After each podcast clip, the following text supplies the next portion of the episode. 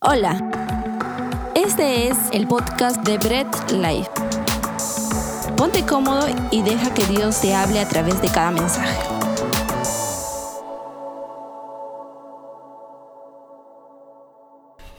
Todos se miran, ¿no? ¿Nos sentamos o no nos sentamos? Algunos ya se sentaron. ¿Nos quedamos parados? ¿Qué hacemos, hermanos? Siéntense, hermanos. Muy bien.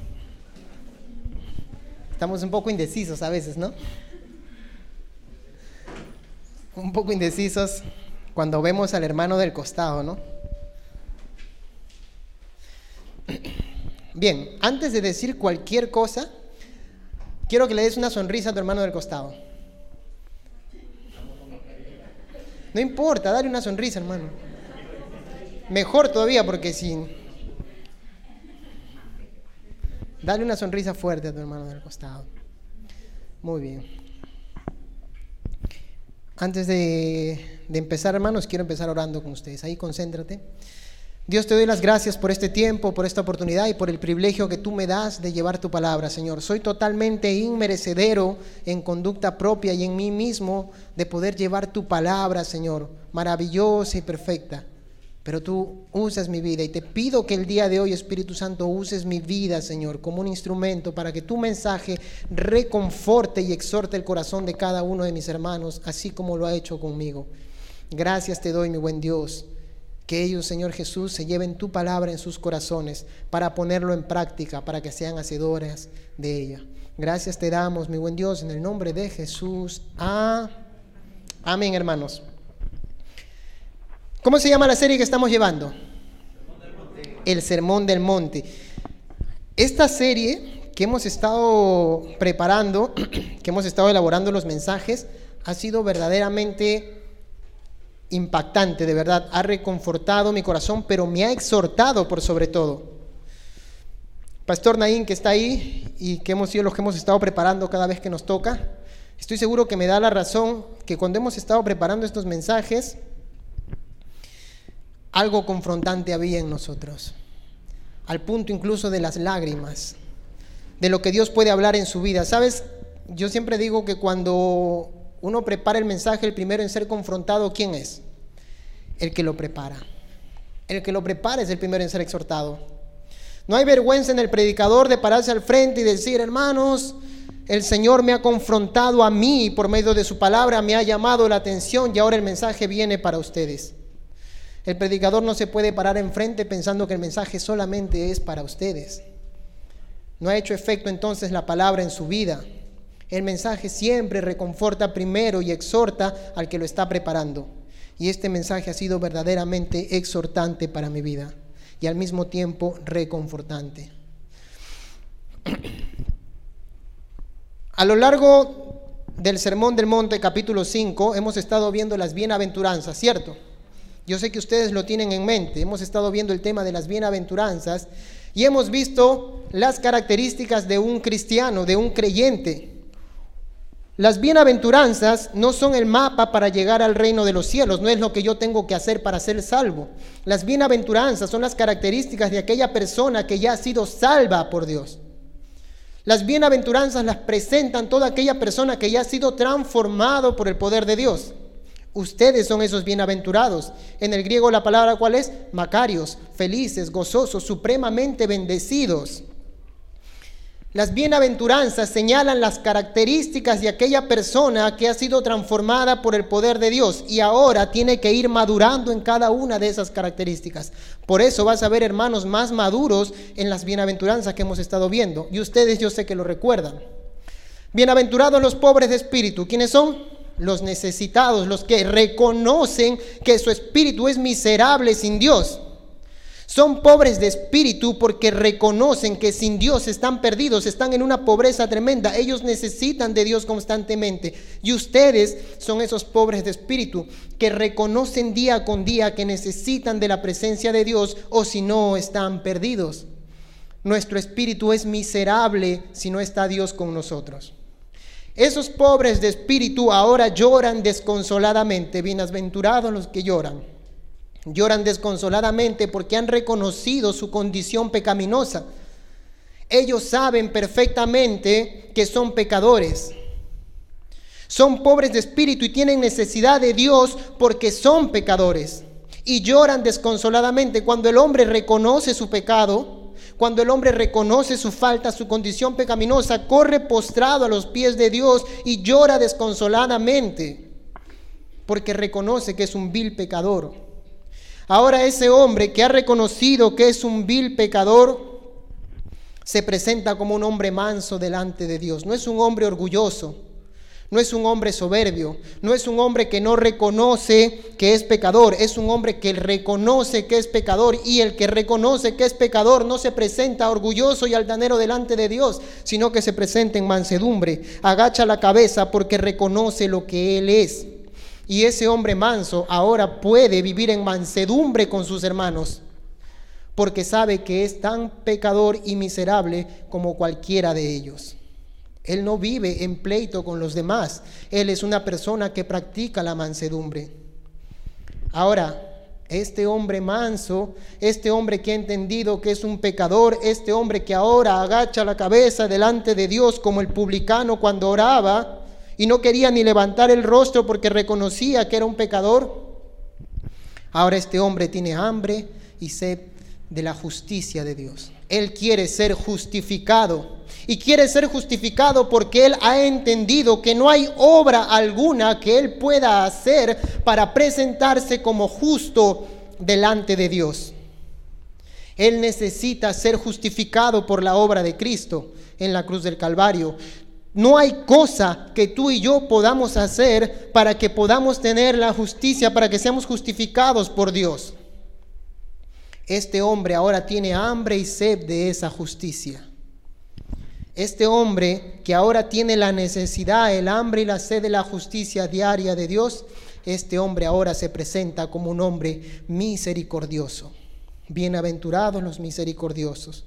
¿Por qué es misericordioso este hombre? Este hombre es misericordioso porque ha entendido que él es un vil pecador nuevamente.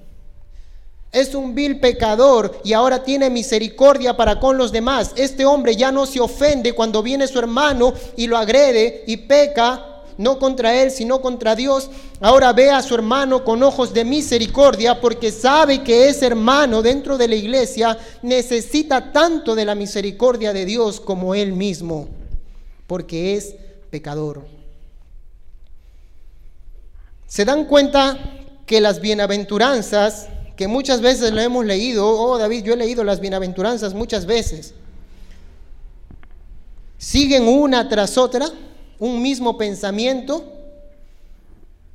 Siguen una tras otra un, un mismo hilo y presentan las características de lo que tiene un creyente verdadero. Si uno de nosotros es carente de una de esas bienaventuranzas, deberíamos preocuparnos. Tal vez algunos sean más maduros en ello y más misericordiosos que otros, pero ninguno de nosotros puede ser totalmente inmisericorde con su prójimo. De lo contrario, tendría que preocuparse, pues probablemente esta persona no ha vuelto a nacer y no es un cristiano verdadero. El cristiano presenta estas características intrínsecas inherentemente. Son parte ahora de su naturaleza como hombre renovado. Nos hemos quedado bienaventurados los misericordiosos y pasamos ahora al capítulo 5, versículo 8. Ubícate ahí, no lo leas todavía. Ubícate ahí. Voy a entrar en el tema de la siguiente manera. Solamente ubícate en Mateo capítulo 5, versículo 8, no lo leas todavía. Voy a entrar en el tema de la siguiente manera. ¿Te has dado cuenta que el mundo en el que vivimos nos dice constantemente, y ojo, y aquí quiero que estén todos atentos conmigo, ¿sí? No te distraigas, no dejes que nada te distraiga, que ningún sonido te desconcentre, que ninguna persona que pase por ahí o regrese te desconcentre, que nada de lo que esté pasando te desconcentre. Si se me cae el micro, se apaga el, el equipo, no te desconcentres por nada. No hemos venido a ver fallas técnicas, hemos venido a centrarnos en el mensaje que Dios tiene para nosotros. ¿Ok? Y si el que está a tu lado te está distrayendo, Tú le vas a decir con mucho amor, apártate de mí, Satanás, porque has puesto tú No, es una broma, no le vas a decir así. No le vayas a decir así, hermano, por favor. Concentrémonos entonces. Quiero entrar en esto. El mundo en el que nosotros vivimos, el mundo en el que nosotros estamos, nos dice constantemente que si tú eres muy íntegro para actuar, que si tú eres muy bueno para actuar, que si tú eres muy limpio para actuar, vas a sufrir, vas a tener problemas.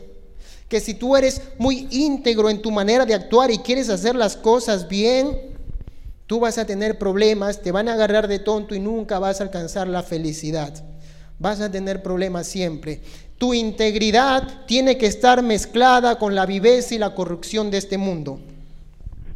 Te doy un ejemplo práctico. En el trabajo hay dos personas que están laborando y una de ellas tiene que ascender. Tú puedes ayudar a la que está a tu costado, pero tú dices, no, no estoy haciendo mal, estamos en competencia. Si yo actúo de buena fe y lo ayudo, probablemente él ascienda y yo me quede. Mi integridad mi bondad, mi manera de actuar bondadosa está siendo limitada por mis ambiciones personales. Si yo actúo ayudándolo, probablemente él suba, logre sus objetivos, yo no logre lo mío y no soy feliz.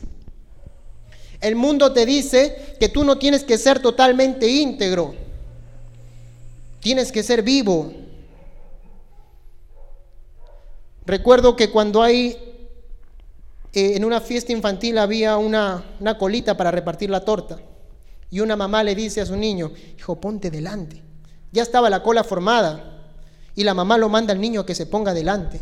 En vez de enseñarle a que sea un niño que respete, que actúe bondadosamente, que dé lugar, ella lo manda a que sea vivo. Rompe desde un principio, desde un desde un inicio en su formación del niño los principios que él tiene que establecer, la integridad de actuar correctamente es rota porque tú tienes que ser un vivo para que logres obtener las cosas primero. De lo contrario, no vas a ser feliz y siempre te van a agarrar de tonto. El mundo te enseña que no tienes que ser totalmente íntegro ni bueno. Pero ¿qué dice las escrituras? y léelo ahora sí conmigo. Yo lo voy a leer en la Reina Valera, tú lo puedes leer en la versión de tu preferencia. Mateo capítulo 5, versículo 8. ¿Estamos ahí? Muy bien, así me gusta que estemos activos, ¿ok? Bienaventurados los de limpio corazón, porque ellos verán a Dios. Ojo, ojo aquí. Bienaventurados los de limpio corazón. ¿Qué es la palabra bienaventurados? La palabra bienaventurados viene del griego macarios, que quiere decir felices, gozosos, supremamente bendecidos. ¿Quiénes son? Los de limpio corazón. Estos de limpio corazón son felices. Estos que actúan con la limpieza del corazón, con la integridad del corazón, estos son felices. Una vez más, las enseñanzas de Cristo se contradicen, se contraponen con las enseñanzas que el mundo nos da.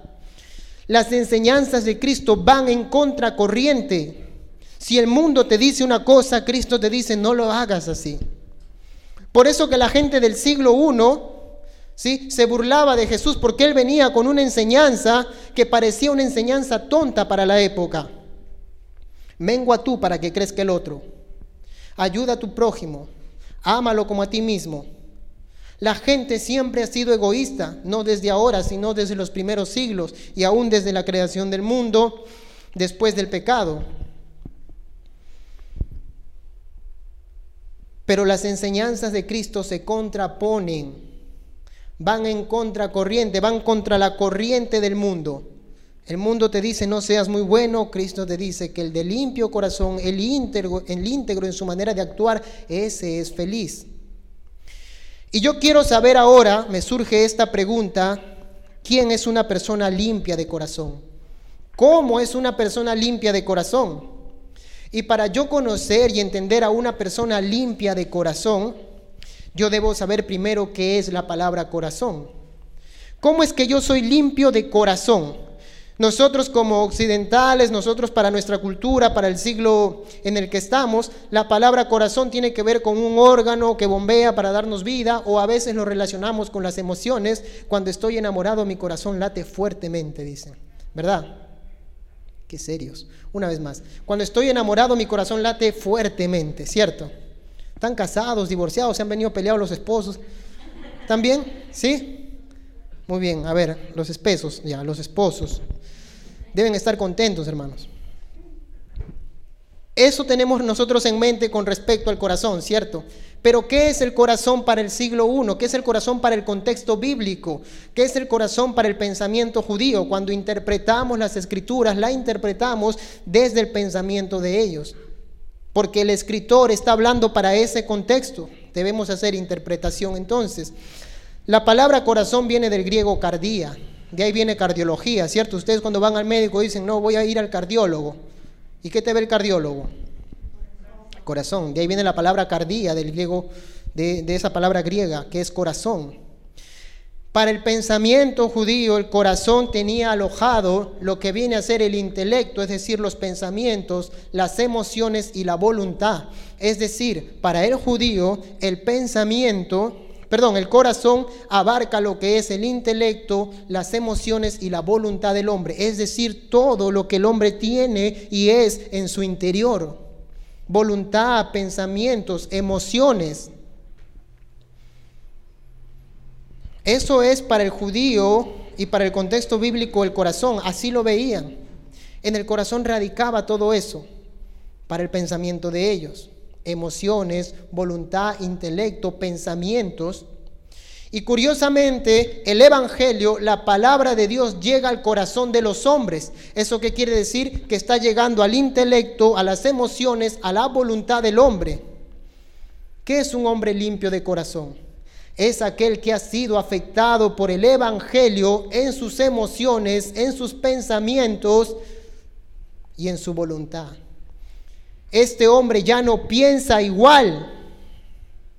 Ojo aquí, este hombre ya no piensa igual. Este hombre ya no actúa igual. Este hombre ya no tiene las mismas emociones, ha cambiado.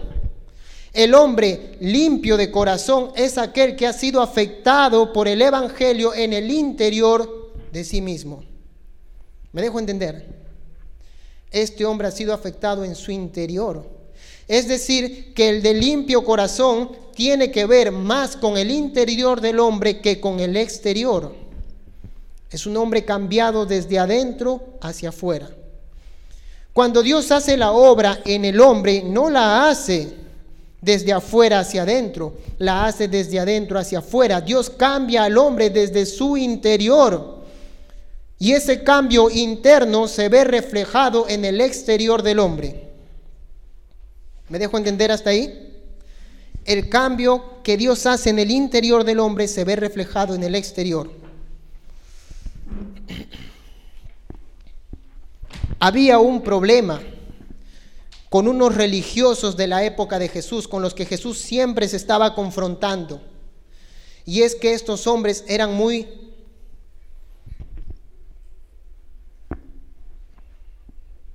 ¿Estamos ahí? Qué bien. Estos hombres religiosos de la época, estos hombres legalistas de la época, siempre estaban actuando movido por las apariencias. Déjate leo esto. Ubícate conmigo en Marcos, capítulo 7, versículo del 5 al 6. Lo leo de corrido y luego vamos haciendo un poco de interpretación. Marcos capítulo 7, ubícate. Ubícate, hermano. Marcos 7, 5 y 6. El primero que me dice amén lo leemos. Muy bien, leemos entonces. Marcos 7 del 5 al 5 al 6. Vuelvo y le repito, estoy leyendo en la Reina Valera, ustedes pueden leerlo en la versión que deseen. Le preguntaron pues los fariseos y los escribas, que son religiosos, ¿por qué tus discípulos no andan conforme a la tradición de los ancianos, sino que comen pan con manos inmundas? Respondiendo él les dijo, hipócritas, bien profetizó de vosotros Isaías, como está escrito, este pueblo de labios me honra, mas su corazón está lejos La hipocresía, la hipocresía tiene que ver con la apariencia externa que no refleja sincera y verdaderamente lo que hay en mi interior. Vuelvo y repito, la hipocresía tiene que ver con la apariencia externa que no refleja sinceramente lo que hay en mi interior. Y estos fariseos y escribas eran hipócritas. Estos hombres eran aquellos que se paraban en las plazas y se ponían a orar para que todo el mundo los vea. Estos eran los que salían de los ayunos con las caras demacradas para que la gente vea y digan, wow, ¿cómo ayunan? Estos mismos hombres eran los que se metían a las casas de las viudas para robarles. Estos mismos hombres eran los que eran inmisericordes con los demás. Y Jesús los trata duramente. Yo quiero que tú sepas algo, Jesús no trata duramente al pecador. Las veces que yo he visto cuando Jesús ha encontrado a un pecador como la mujer que fue encontrada en el acto del adulterio, le dijo, mujer, ¿dónde están los que te condenan? Yo tampoco te condeno. Ahora ve. Pero cuando se encontraba con los escribas, con los fariseos, con los religiosos, con los saduceos de la época, les decía hipócritas, generación de víboras. Era duro con el religioso. ¿Sabes por qué? Porque el religioso y legalista es aquel que aparenta algo que no es. ¿Y sabes por qué? Porque no ha sido renovado en su interior. Él simplemente está mostrando una cara externa que lo hace sentirse bien a él mismo. Y piensa que mostrando esa cara va a estar bien delante de Dios. Eran simplemente apariencia. Pero Jesús le dice, Isaías ya profetizó de ustedes y dice, mas su corazón está lejos de mí. De labios me honra, mas su corazón está lejos de mí. ¿Y el corazón con qué tiene que ver? Con los pensamientos, con la voluntad, con las emociones. ¿Qué está diciendo entonces?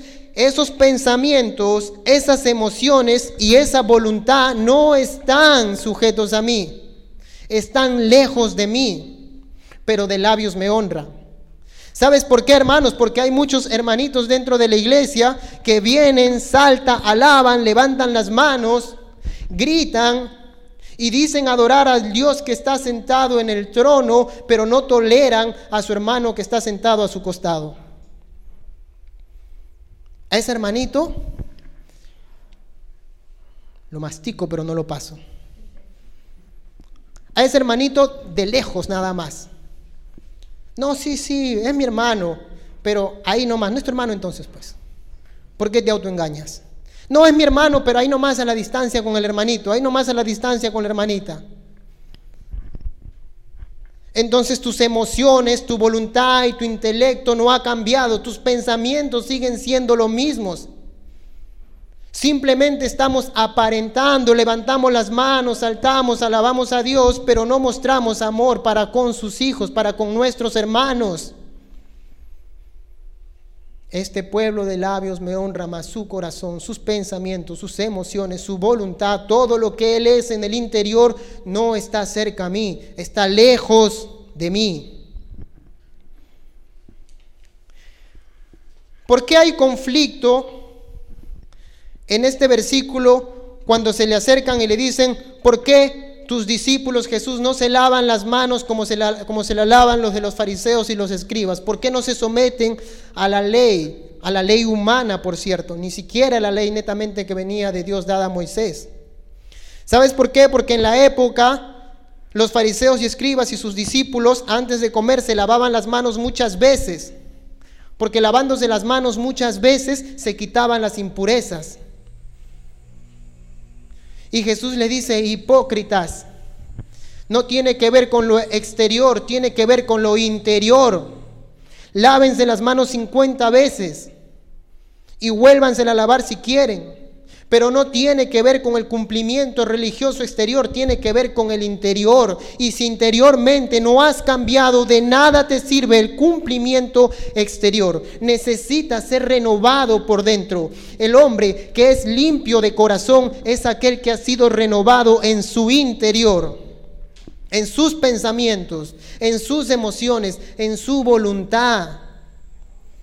Pero estos hombres eran aparentes. Vamos a cumplir con los ritos religiosos de la época, lavémonos las manos muchas veces.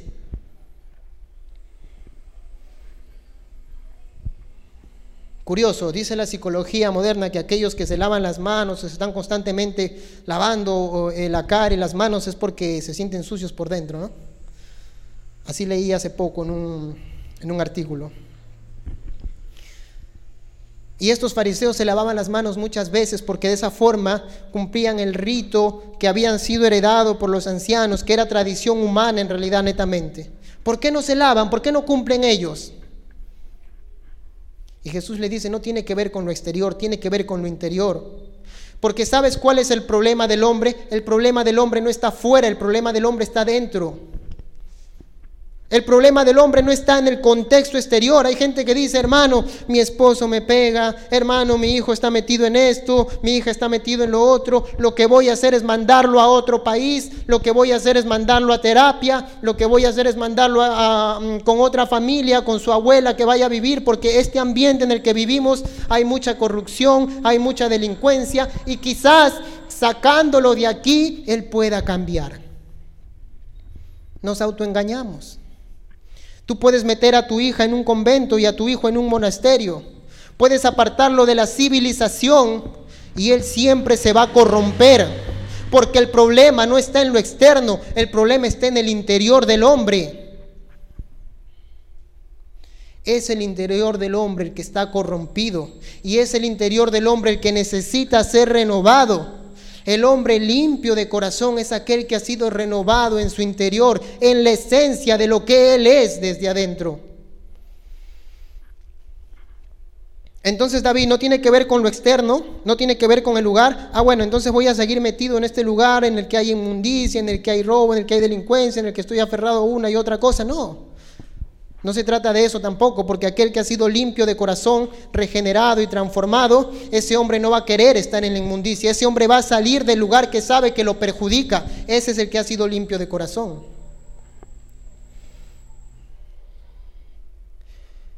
Entonces, ¿con qué tiene que ver la limpieza de corazón? Tiene que ver con el interior del hombre y no con el exterior tiene que ver con lo que hay dentro, con lo que ha sido cambiado y renovado desde el interior. Y esa renovación interna se va a ver manifiesta en el exterior. Quiero que leas conmigo Mateo. Mateo capítulo 23. Me encanta este versículo, estos versículos. Mateo 23 del 25 al 27. ¿Lo tienes? Mateo capítulo 23, versículo 26 al 27. ¿Estamos ahí? Voy a leerlo. Hay de vosotros, escribas y fariseos, hipócritas, porque limpiáis lo de afuera del vaso y del plato, pero por dentro estáis llenos de robo y de injusticia. Fariseo ciego, limpia primero lo de dentro del vaso y del plato, para que también lo de fuera sea limpio. Ay de vosotros, escribas y fariseos hipócritas, porque sois semejantes a sepulcros blanqueados, que por fuera a la verdad se muestran hermosos, mas por dentro están llenos de huesos de muerto y de toda inmundicia. David, muy duro Jesús para tratar. ¿Sabes a quién está tratando Jesús así? Al religioso, al hipócrita, al aparente a ese hermanito que como llora cuando está en la iglesia, hermano, y te digo porque yo conozco personas así. No acá, por supuesto, porque acá todos son íntegros y limpios de corazón, ¿verdad? Amén, gloria a Dios. Y si no, pobrecito de ti, hermano.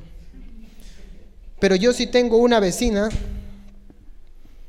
que cuando sus hermanos de su, de su, iglesia los vienen a visitar, wow, la ponen como la hermana. Yo me imagino que la hermana debe ser pues en la iglesia, ¿no? Una mujer que enseña, que habla, que predica, pero esa mujer vive peleándose en su casa con su marido, vive peleándose en su casa con sus hijos y no se habla con su mamá que vive del piso que ella vive abajo. No se pueden ni ver.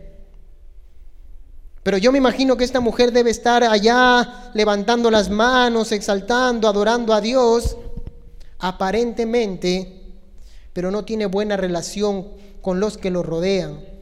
¿Y entonces de qué sirve? ¿De qué sirve que yo venga a la iglesia, que ore, que lea, que ayune, que haga vigilias? ¿De qué sirve que yo trate de aparentar limpiándolo de afuera del vaso y del plato cuando interiormente estoy podrido todavía? Yo conozco hermanos que danzan como David, oran como Daniel, pero son más rebeldes que el diablo, hermanos. De verdad.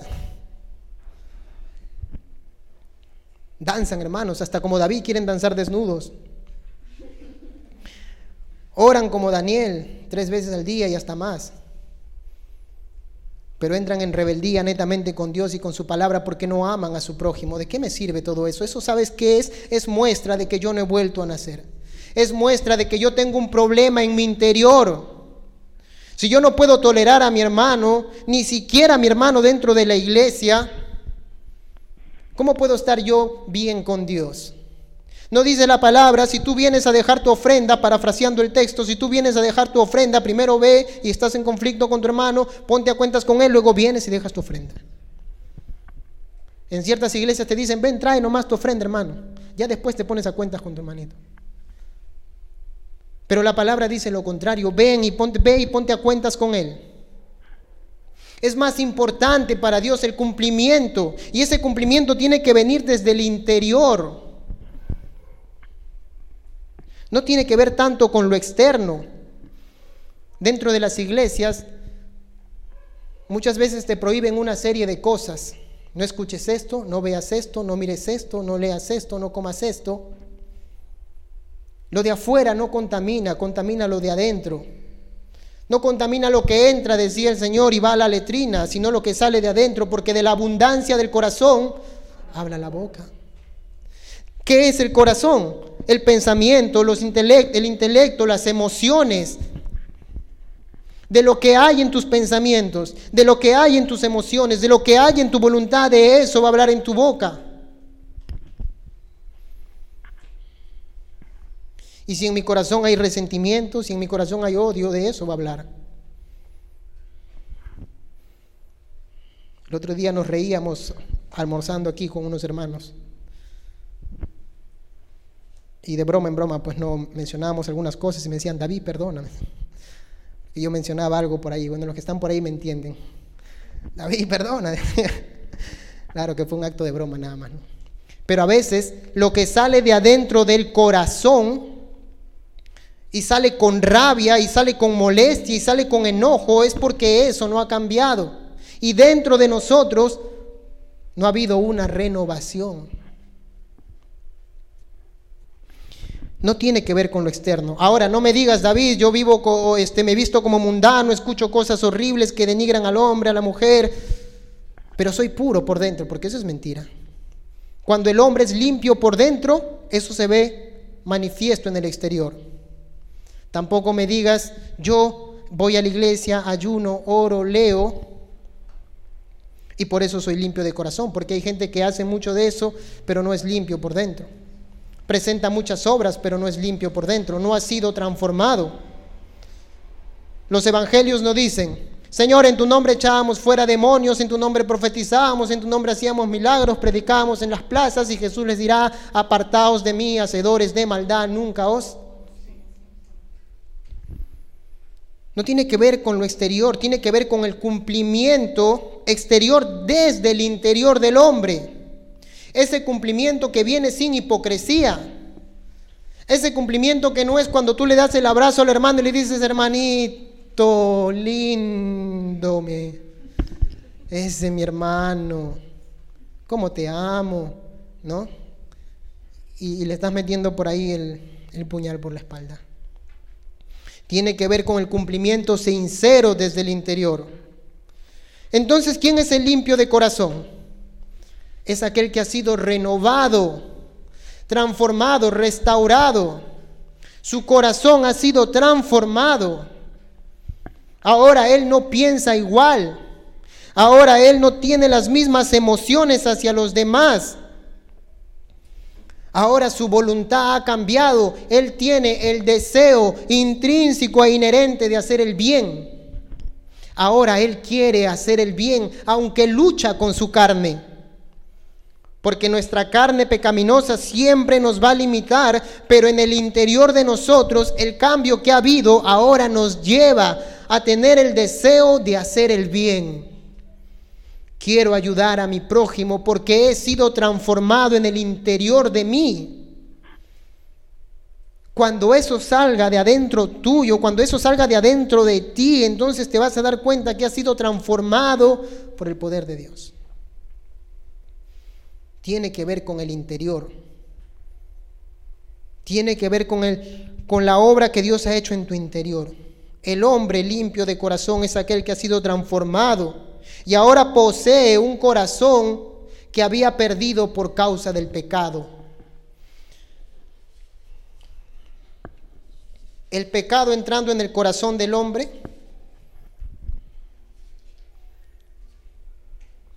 ha destrozado el corazón del hombre y lo ha llevado a odiar a su prójimo. David, ya ha entendido lo que es un hombre limpio de corazón. ¿Estás hasta ahí conmigo? ¿Sí? Al que está durmiendo con mucho amor, con todo el amor que hay en ti, dale un codazo hacia el costado. Y dile, hermano, te amo. Díselo. No tengas miedo, hermano, la cámara no te está grabando. Díselo con mucho amor, no hay vergüenza. Muy bien, hermanos. No hay vergüenza, hermanos, en darle un codazo al que está al costado durmiendo, ¿no? Más bien somos sinvergüenzas cuando venimos a dormir a la iglesia. ¿Cómo puedo ser limpio de corazón? David, ¿cómo puedo llegar a ser limpio de corazón? No hay otra forma de ser limpio de corazón sino por medio de la obra de Jesucristo. Solamente Él puede transformar el corazón del hombre. Solamente Él puede transformarnos desde el interior. No hay ninguna obra que tú puedas hacer para que seas transformado. No hay ninguna obra que tú puedas realizar para que tu corazón cambie y ahora sea un corazón limpio. No puedes hacer nada. Solamente la obra de Cristo puede transformar tu corazón. Solamente Cristo puede transformarte desde el interior para que ahora ese, ese cambio interno se vea reflejado en el exterior. En el Evangelio de Juan, Jesús tiene un encuentro. Tú lo puedes leer ahí en casa, Juan capítulo 1 del 1 al 15, Juan capítulo 3 del 1 al 15. Jesús tiene un encuentro con Nicodemo, yo sé que tú lo recuerdas. Nicodemo no era cualquier hombre, era un fariseo. Y este fariseo era un principal. Y dicen algunos comentaristas que lo habían escogido a él para que vaya a conversar con Jesús, porque era probablemente el más calificado. Y lo hacía de noche, porque de noche era donde se daban los debates entre los maestros. Y este Nicodemo probablemente no haya ido solo, sino que haya ido con toda una mancha. El texto no especifica.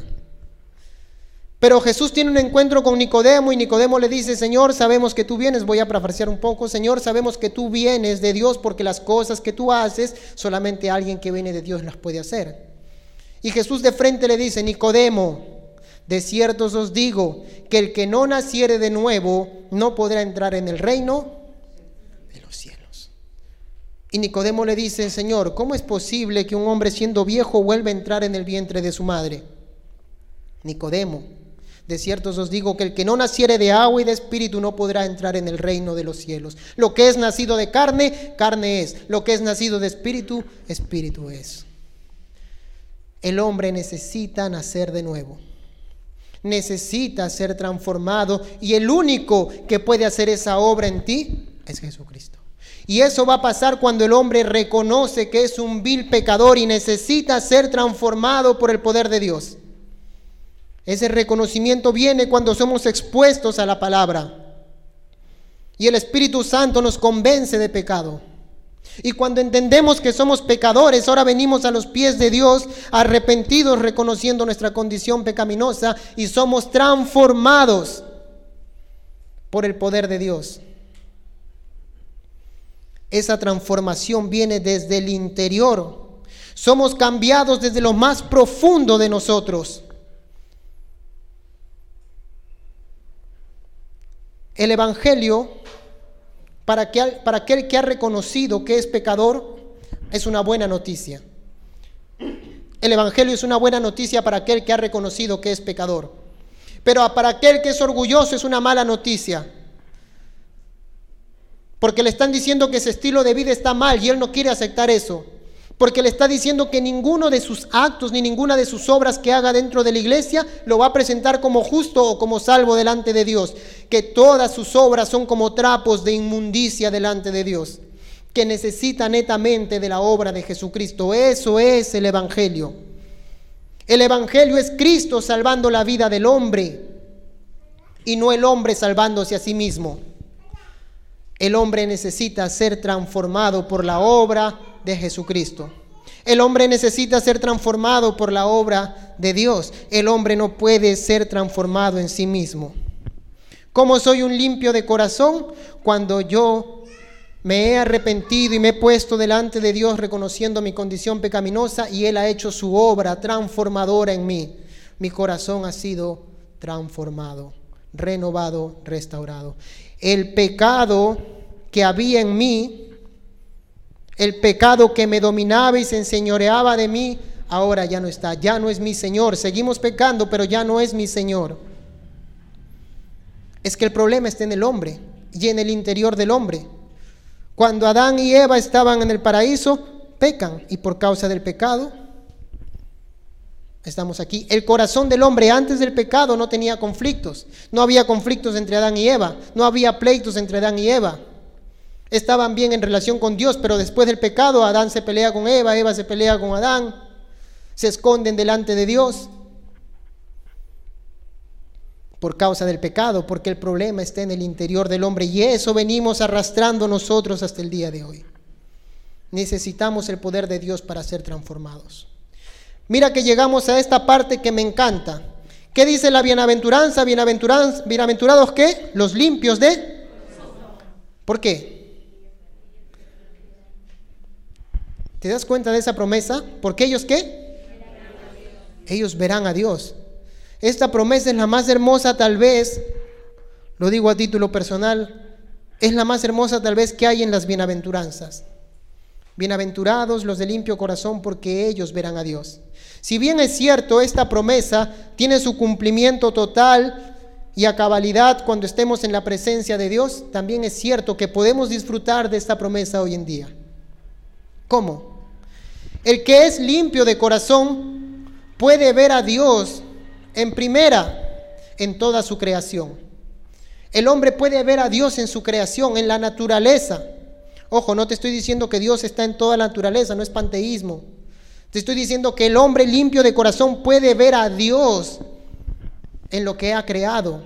Puede ver a ese Dios creador. El hombre limpio de corazón puede ver a Dios en medio de las circunstancias difíciles.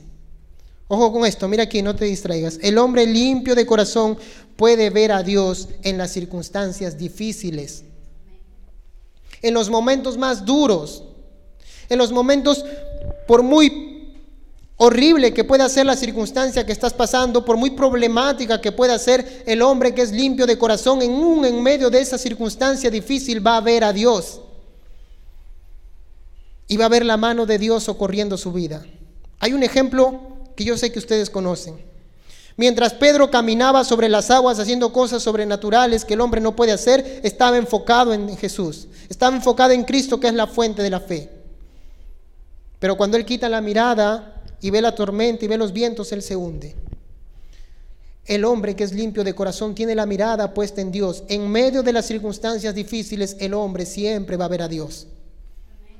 Y lo va a ver como su pronto auxilio. Todos los hombres de la Biblia se han mantenido firmes y han podido pasar las pruebas que han tenido que pasar porque han visto a Dios en todo tiempo. Cuando Moisés va y se enfrenta con Faraón y con todo su ejército, él va con una vara en la mano, no confiado en la vara, sino confiado en Dios. Él tenía la mirada puesta en ese Dios que le había dicho, ve, porque voy a liberar a mi pueblo. Sea cual fuese la circunstancia, el hombre limpio de corazón ve a Dios en medio de las circunstancias difíciles. El hombre limpio de corazón ve a Dios en su palabra. Aquel que no ha sido transformado no puede ver a Dios en su palabra. Aquel que ha sido transformado habla la Biblia y pelea con él. El orgulloso habla la Biblia solamente para querer contradecirla, refutarla y el único que termina perdiendo es él. Pero el hombre que es limpio de corazón abre la Biblia y va a ver a Dios, su poder, sus maravillas en todas las escrituras. El hombre limpio de corazón va a ver a Dios en su palabra. El que no es y no ha sido transformado va a abrir la Biblia, va a ver prosperidad para él mismo, va a ver todo lo que es para él. Pero el hombre limpio de corazón ve a Dios en su palabra. El hombre limpio de corazón va a ver a Dios en su hermano y su hermano lo va a ver en él. El hombre limpio de corazón va a ver a Dios en su prójimo. Y no porque sean Jehová Junior, como dicen por ahí algunos predicadores. No, hermanos, no porque sean dioses pequeños, sino porque ustedes son el reflejo del carácter y la naturaleza de Dios. Ustedes son el reflejo del carácter y la naturaleza de Dios. Y un hombre limpio de corazón va a ver a su hermano que también ha sido transformado, va a ver a Dios en su hermano. Y tú tienes que anhelar, todo cristiano debe anhelar que mi hermano vea a mí, vea en mí a Dios. Este debe ser el anhelo del cristiano. Porque nosotros somos el reflejo y el carácter y la naturaleza de Dios.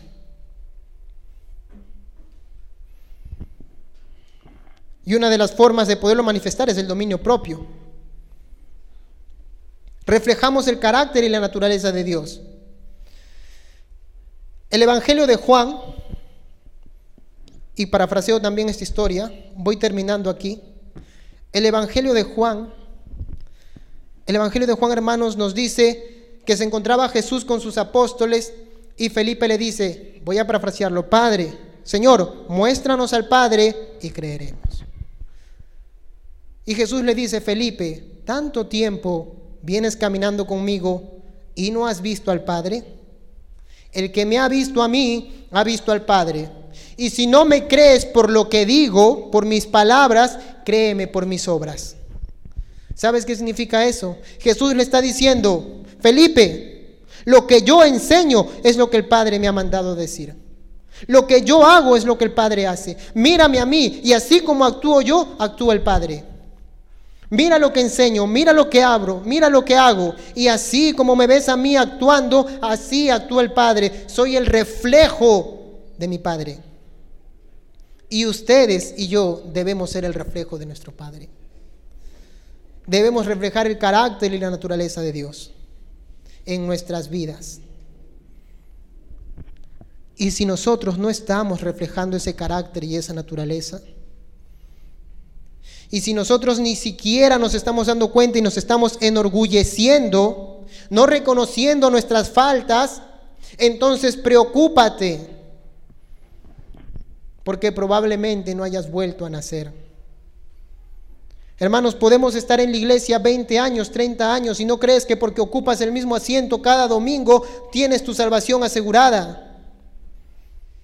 Puedes venir cada domingo y levantar las manos y orar y leer la Biblia. Pero si tu interior no ha sido transformado, preocúpate, porque probablemente no hayas vuelto a nacer. Los escribas y fariseos decían, nosotros ayunamos dos veces a la semana, más de lo que dice la ley. Ofrendamos y diezmamos del todo, diezmamos del todo. Damos todo, nuestros diezmos. Y Jesús le dice, ay de vosotros escribas y fariseos hipócritas, porque diezman de la mente, del eneldo y del comino y dejan de lado lo más importante de la ley, la justicia, la misericordia y la fe. Esto era necesario hacer sin dejar de hacer aquello.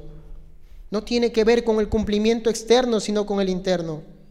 Tiene que ver con cómo actúo desde el interior de mi corazón, de mi vida, de mis pensamientos, de mi voluntad y de mis emociones. Y si yo estoy actuando por hipocresía, entonces tengamos cuidado. Oremos a Dios, hermanos. Señor mi Dios, Padre Santo, te pedimos perdón, Dios. Perdón porque muchas veces, Señor, hemos actuado hipócritamente, Dios. Perdón porque muchas veces, Señor, hemos actuado simplemente por apariencia, Dios. Perdónanos, Señor, porque muchas veces no hemos sido los hijos que tú quieres que seamos. Hemos actuado, Señor, por hipocresía. No hemos actuado, Señor, desde lo que desde la renovación que tú has hecho en nuestros corazones, mostrando un amor sincero y verdadero a nuestro prójimo, aún luchando con nuestra carne, pero mostrando un amor sincero y verdadero. Señor, reconocemos que hemos fallado. Reconocemos que hemos actuado, Señor, en apariencia. Pero hoy queremos ser renovados, Dios. Y tal vez si esa área de nuestra vida no ha madurado aún, ayúdanos a madurar día con día. Anhelamos, deseamos desde lo más profundo de nuestro ser el hacer lo bueno y lo correcto, Dios. Anhelamos y deseamos desde lo más profundo de nuestro ser hacer lo correcto, Dios. No dejes que nos llenemos de orgullo, Dios. No dejes que el orgullo, Dios, que hay en el corazón del hombre, lo aleje de saber que necesita ser cambiado. Permítenos reconocer nuestra condición pecaminosa. Permítenos venir delante de ti de rodillas y decir, Señor, aún tengo esto en mi corazón. Quiero sacarlo, Señor. Quita lo que hay en mí. Transforma mi vida, transforma mi corazón, renuévame, restaurame, Dios. Que mis pensamientos no sean los mismos, que mis emociones no sean las mismas, que mi voluntad me lleve a hacer lo correcto. Transfórmame desde adentro hacia afuera, Dios. Transfórmame desde el interior de mi corazón, Dios. Transforma mi vida, Señor. Te lo ruego, Padre. Te lo suplico, Señor Cámbianos. Cámbianos, Dios. Transforma este corazón, Señor. Haznos madurar, Dios. Queremos hacer lo correcto. Tú nos has cambiado, Dios. Si tú nos has cambiado, sabemos que sentiremos ese deseo de hacer lo correcto. Ayúdanos, Dios bueno. Ayúdanos, mi buen Dios. No podemos hacerlo sin ti. No podemos, necesitamos de ti, necesitamos de tu obra transformadora. Necesitamos de tu restauración, necesitamos de tu intervención porque estamos perdidos sin ti, Señor. Perdidos totalmente. Dios, no puedo cambiar sin ti. Señor, no puedo cambiar sin ti. No puedo, Dios. En mí mismo no puedo. Necesito que mi vida siga siendo afectada por tu evangelio y por tu poder, Señor, por tu obra, por tus verdades, por tu palabra. Necesito que en lo más profundo de mí, Señor, hay esa restauración que me da la seguridad de saber que soy salvo, Dios. Grande eres tú, Señor mi Dios. Grandes son tus obras. Reconocemos, Señor, que solamente por medio de ti podremos lograr, lograrlo. Que solamente por medio de ti podremos ser transformados. Bendito seas, Dios amado. Gracias, Señor, porque hoy hemos reconocido nuestras faltas. Hoy nos has exhortado porque tú al que ama corriges Permite que este mensaje, Señor, llegue al corazón de mis hermanos y sea esa buena semilla, su, su, corazón sea esa buena tierra que aloje la semilla. Que dé frutos en ellos, Dios. No permita, Señor, que el enemigo arrebate el mensaje de hoy. Que entre por una oreja y salga por la otra. No permita, Señor, que este mensaje sea arrebatado que nos confronte, que nos lleve hasta el llanto y al arrepentimiento, Dios. Que salgamos confrontados con lo que hemos escuchado. Y si esto no pasa, Ayúdanos a preocuparnos, Dios. Ayúdanos, Señor. Ayúdanos, Padre. Gracias te damos, Señor, en este día. Glorificamos y exaltamos tu nombre, Señor. Grande eres tú, Padre. Grandes son tus obras. Te damos las gracias. Dale las gracias, iglesia. Gracias, Señor. Gracias, Dios bendito. Gracias, mi buen Dios, en el nombre de Cristo Jesús. Te seguimos alabando, Dios bueno. Gracias por escuchar el mensaje de hoy y no olvides compartirlo. Síguenos en nuestras redes sociales, Instagram, arroba Bread Life Family, Facebook Bread Life.